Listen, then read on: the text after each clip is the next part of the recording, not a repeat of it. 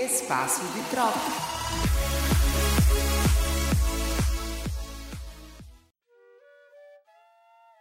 A verdade popular nem sempre ao sábio condiz, mas a verdade serena nas coisas que o povo diz. Aldemar Tavares. Olá, está começando mais um espaço de troca. Eu me chamo Eduarda Guerra. Eu sou Júlia Rodrigues. Olá, meu nome é Juliana Marinho. O meu é Leonardo Alcântara. E eu sou Noemi Ferreira. Esta é mais uma produção feita especialmente pelos alunos da oficina de Rádio Jornalismo do curso de jornalismo da Universidade Federal da Paraíba. No episódio de hoje, vamos falar sobre mitos e histórias populares. Aquelas que crescemos ouvindo dos nossos avós, sabe? Pois bem, quem vai abrir essa conversa é ninguém mais, ninguém menos que Dona Carmélia, a minha avó. Na minha época de solteira, ninguém queria ficar para titia, não é? Ninguém queria ficar sem casar. Todo mundo queria casar. Era o grande sonho das moças, era casar.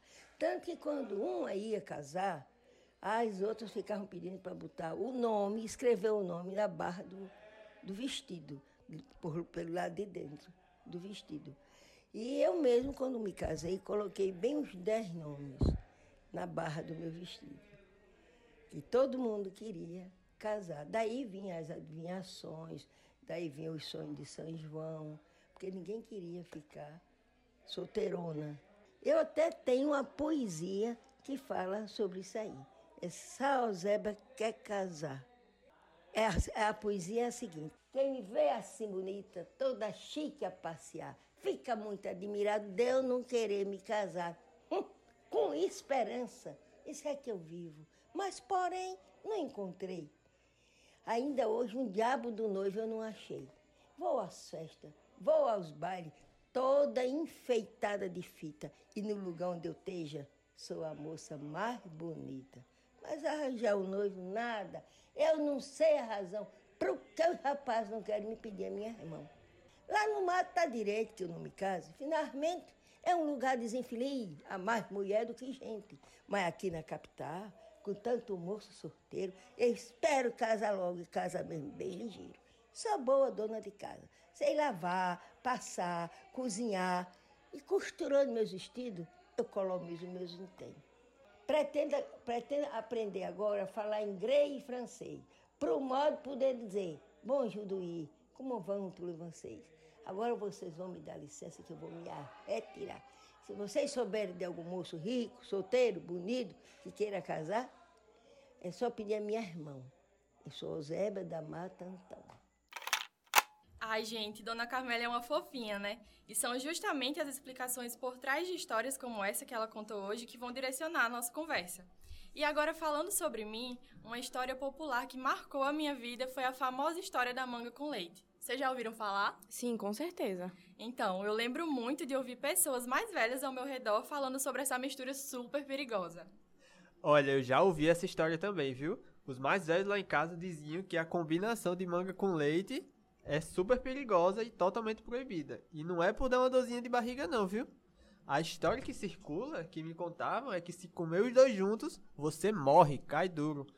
Cresci ouvindo isso e nunca tive coragem de experimentar para tirar a prova. Exatamente, Léo.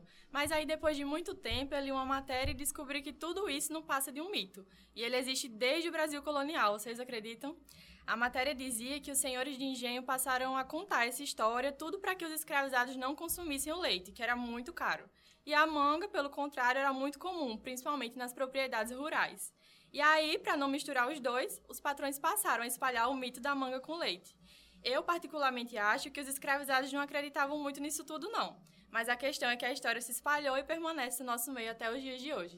Caramba, amiga, eu não fazia ideia de que tinha uma história real por trás disso tudo, e muito menos que ela tinha surgido aqui no Brasil. É, gente, e o mito não se sustenta. Pensa aí, como duas coisas que separadas fazem bem, juntas podem fazer mal a ponto de matar. A manga é uma fruta rica em vitamina C, o leite é fonte de cálcio, eles juntos fazem é bem, isso sim. Engraçado como essas histórias populares sempre envolvem morte, né? Não sei vocês, mas a história de que a sandália emborcada mata a mãe me dá uma agonia. Sabe aquela sensação de prefiro não arriscar? Eu percebo que no meu caso Faz anos que eu entendi que isso não passava de uma superstição. Mas de forma irracional, eu sigo desembarcando as sandálias daqui de casa. E acredito que boa parte das pessoas são assim também. Vocês têm esse trauma da sandália emborcada? Pior que sim, amiga. Eu sou completamente igual a você, mesmo que seja de forma irracional, mas eu tenho que desvirar a sandália. Se eu deitar na cama e a sandália cair emborcada, eu levanto na mesma hora para desvirar. Eu também tenho esse trauma, viu? Inclusive, cresci brigando com meus irmãos para não colocarem nossa mãe em perigo, deixando o chinelo virado. Olha, eu nunca coloquei a minha mãe em perigo. Né? Mas essa história, quando eu vi essa história, eu testava na mãe dos outros. Então, reunião de família lá em casa, meus primos todos reunidos, eu saía virando a sandália deles para ver qual mãe ia bater as botas primeiro. Felizmente, não era verdade essa história. Olha, também faço parte desse time dos que tem medo da chinela virada. Já fui até atrás de saber a origem dessa história para entender de onde danado surgiu isso. É uma história meio enrolada, mas foi mais ou menos nos anos 60. Diziam que as famílias que eram mais pobres e não tinham piso no chão de suas casas, era terra batida, barro, usavam chinelo dentro de casa para não sujar os pés. Ou seja, toda vez que as crianças deixavam por descuido as sandálias emborcadas e sujavam a parte que a gente calça de poeira, sujavam também os pés. E aí, para evitar isso, a mãe surgiu com esse boato que se tornou atemporal. E é claro, tinha que ser justamente a mãe. Pensa aí ter que ensinar a vários filhos que eles não devem deixar os chinelos jogados de qualquer forma, pegando poeira no chão. Eu acho que isso servia como uma ajuda para ela e eles, com medo, mesmo sem entender a lógica do negócio, obedeciam. Tem muita história que é contada para meter medo nas crianças, né? Uma que me pegou muito na infância foi a da comadre Flozinha. Meu avô me contou de uma tia que já havia até encontrado com ela na mata. Na época, essa história me assustou muito e tomei medo das matas. Também não procurei me saber mais sobre a comadre Flozinha. Só o nome me causava arrepios. Depois de grande fui saber mais sobre ela e passei até a respeitá-la. Vocês já ouviram falar dela? Já ouvi sim. Inclusive, sempre tive medo, Léo. Ao mesmo tempo que acho engraçado quem afirma que já viu ela, e por sinal, a minha avó diz que já viu. Eu nunca vi e nem tive coragem de brincar com isso. Ela é um mito do folclore brasileiro, muito presente na cultura nordestina. Acho que todo mundo por aqui já ouviu falar dela. Mas eu nunca pesquisei sobre o que te fez perder o medo, Léo. Duda, pois é. Eu aprendi que ela é uma entidade protetora das matas e dos animais. Dizem até que ela era uma criança de 12 anos que se perdeu para sempre na floresta e virou um espírito. Mas ela só quer mesmo proteger a natureza daqueles que querem destruí-la. E ela também não gosta de palavrão e odeia ser chamada de caipora.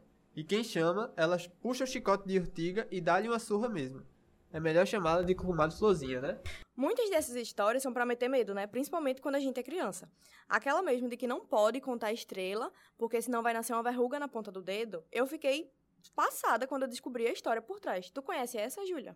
Rapaz, essa eu conheço. Mas tinha um significado, é? Eu não sabia não. Explica aí pra gente. Tem sim, e é uma história bem curiosa, inclusive.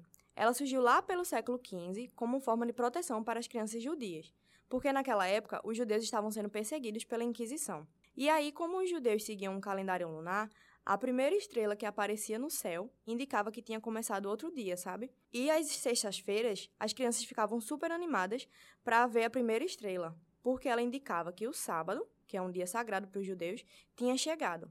O problema é que, quando elas apontavam para as estrelas, as crianças eram facilmente reconhecidas como judias. Então, os pais começaram a inventar essa crendice de que apontar ia dar verruga para evitar que as crianças e as famílias fossem reconhecidas. Gente, que absurdo! Não fazia ideia da origem dessa história. Até porque verruga é uma manifestação na pele ligada à imunidade e várias outras doenças. Mas dá para entender, né, o porquê dos pais terem inventado isso. A segurança dos filhos era prioridade. Eu mesmo tive tanta vergonha quando era criança. Era cada catombo no meu joelho. Agora sumiu do nada. Do mesmo jeito que chegou do nada, foi embora do nada. Minha gente, eu não tive isso não, mas a minha irmã tinha tanta, a bichinha sofria demais, eu tinha pena. Olha, eu também tinha muitas, principalmente no joelho, cotovelo, essas partes do corpo, né? Eu brincava muito na rua.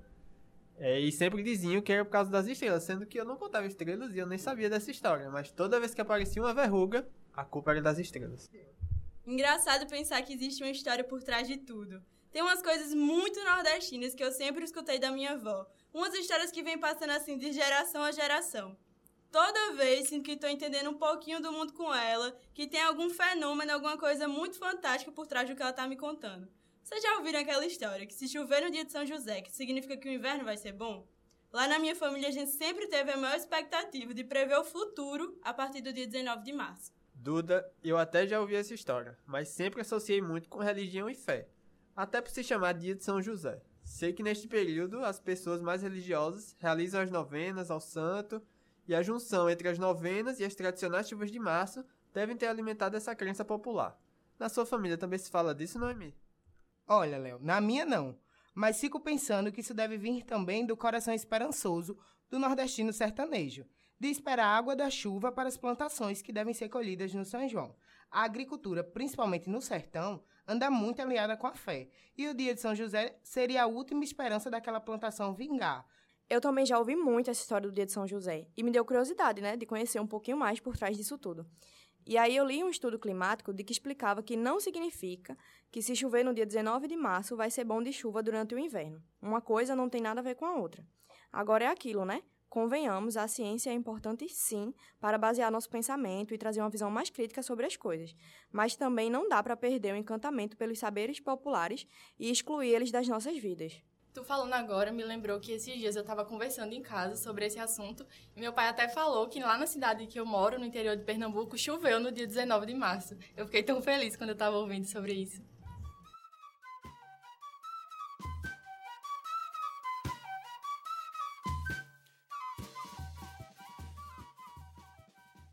Vocês ouviram até aqui, já devem ter percebido que essas histórias transpassam as nossas vidas. Mas não são só as nossas. Agora vocês vão escutar algumas vozes de familiares e amigos que também têm muito o que contar. Eu acho que todo mundo cresceu rodeado de histórias e superstições contadas pelos mais velhos. Eu sou uma pessoa que não arrisco minha sorte. Se for para três pulinhos passar um longuinho, eu dou. Precisar comer lentilha no ano novo, eu como. E não passo debaixo de uma escada de jeito nenhum. Faço de tudo mas não dou bobeira pro azar.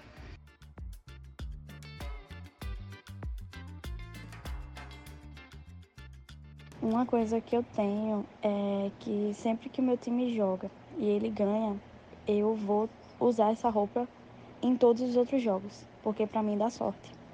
E caso o meu time perca, eu nunca mais vou usar aquela roupa no dia que meu time estiver jogando.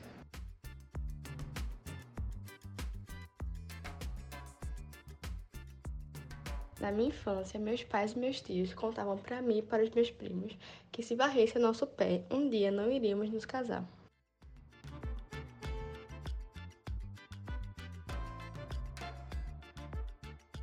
Uma superstição que eu tenho é que toda vez que alguém fala alguma coisa que eu não quero que aconteça, eu bato na madeira três vezes, porque na minha cabeça isso vai bloquear o que a pessoa disse.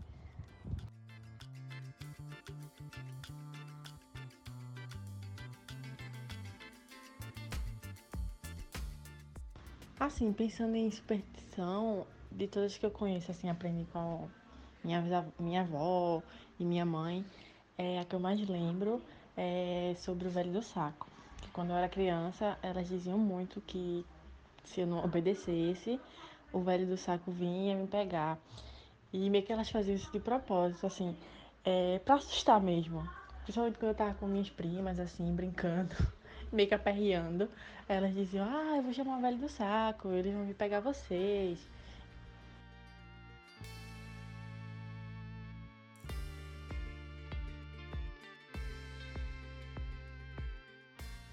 Quando eu era criança, minha avó me falava da lenda do Papa Figo, que também é conhecido como Homem do Saco. Ela falava para que eu não falasse com estranhos ou que não me distanciasse muito da minha mãe ou de qualquer responsável, porque eu poderia acabar encontrando um homem que seria o Papa Figo, que guarda sacolas atrás das costas com ossos das crianças e sempre pega crianças teimosas ou que saem sem ser os responsáveis para comer o fígado. E eu realmente ficava com medo dessa história. Eu nunca saía de perto da minha mãe quando eu estava em algum lugar, porque eu tinha medo de encontrar um homem estranho que seria o Papa Figo.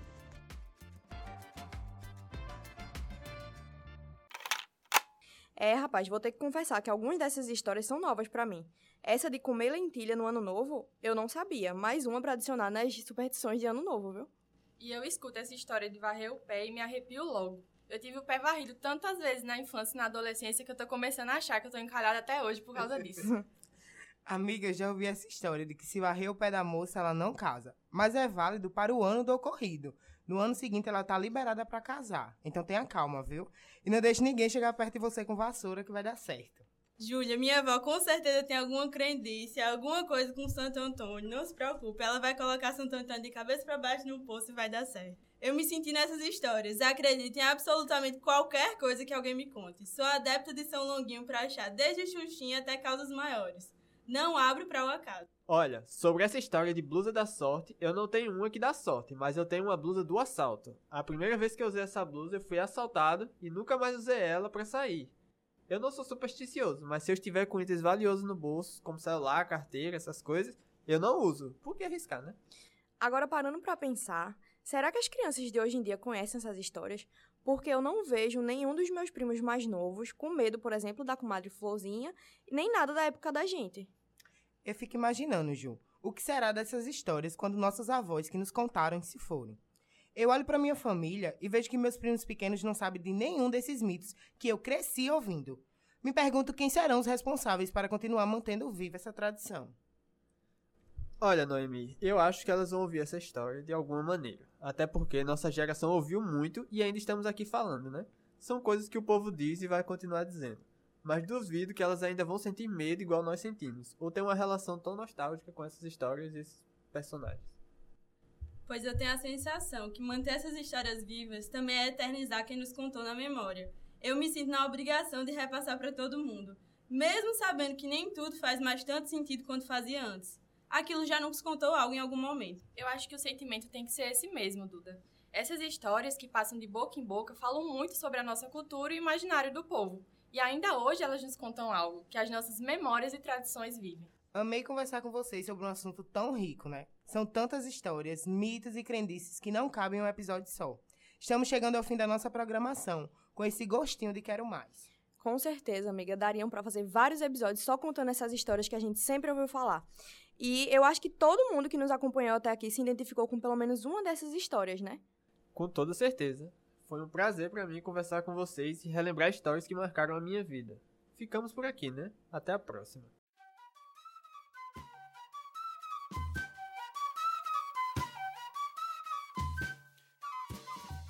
A edição de som deste episódio foi feita por Grace Vasconcelos. A produção e as vozes que você ouviu são de Eduarda Guerra, Júlia Rodrigues, Juliana Marinho, Leonardo Alcântara e Noemi Ferreira.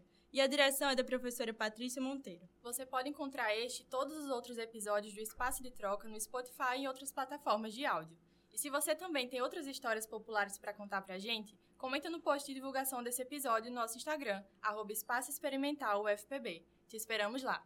Tchau, até a próxima. tchau. tchau. tchau.